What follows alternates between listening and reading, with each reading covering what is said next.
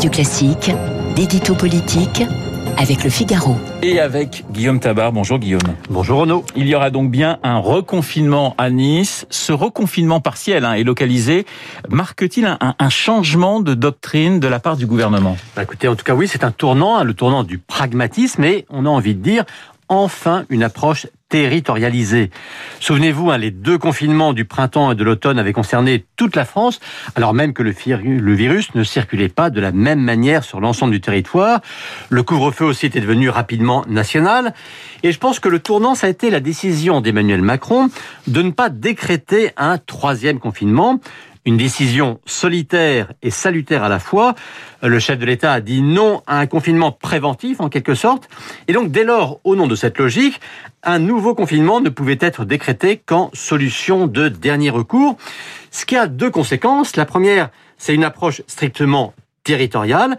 Et la deuxième, c'est d'en limiter au maximum les modalités. C'est ce qui se met en place donc à Nice. Euh, Guillaume, l'autre changement, c'est que cette fois-ci, hein, les élus non seulement approuvent, mais réclament des restrictions. Et oui, ça c'est le plus spectaculaire, hein, car en cinq mois, on est passé du cas marseillais à l'exemple niçois.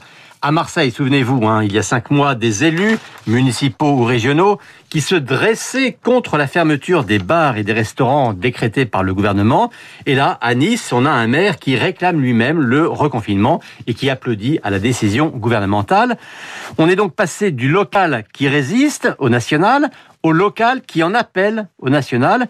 À Metz, hein, on est même dans le scénario inversé puisque c'est le maire qui réclame le, reconfinement, un reconfinement que le ministre de la Santé lui refuse. Alors comment expliquer ce, ce retournement? Bah, Écoutez, chacun finalement a mis du sien.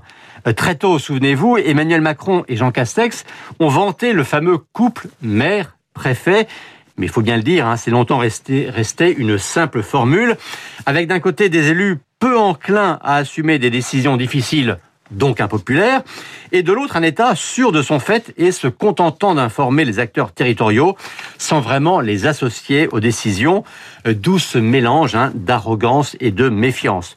Mais l'exécutif sait bien que c'est aux élus de proximité que les Français font le plus confiance.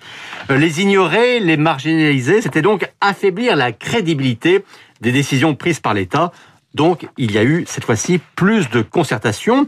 Et puis, ne négligeons pas aussi le paramètre plus strictement politique. Euh, si l'accord s'est fait aussi facilement à Nice, c'est aussi parce que le maire, hein, Christian Estrosi, est ce qu'on appelle un Macron compatible, alors que son voisin de Cannes, hein, David Lisnard, qui est une des figures que l'on entend de plus en plus à droite, est lui nettement plus critique. Mais en tout cas, en passant de l'uniforme au sur-mesure, chacun est désormais contraint au pragmatisme et finalement, personne ne s'en plaindra.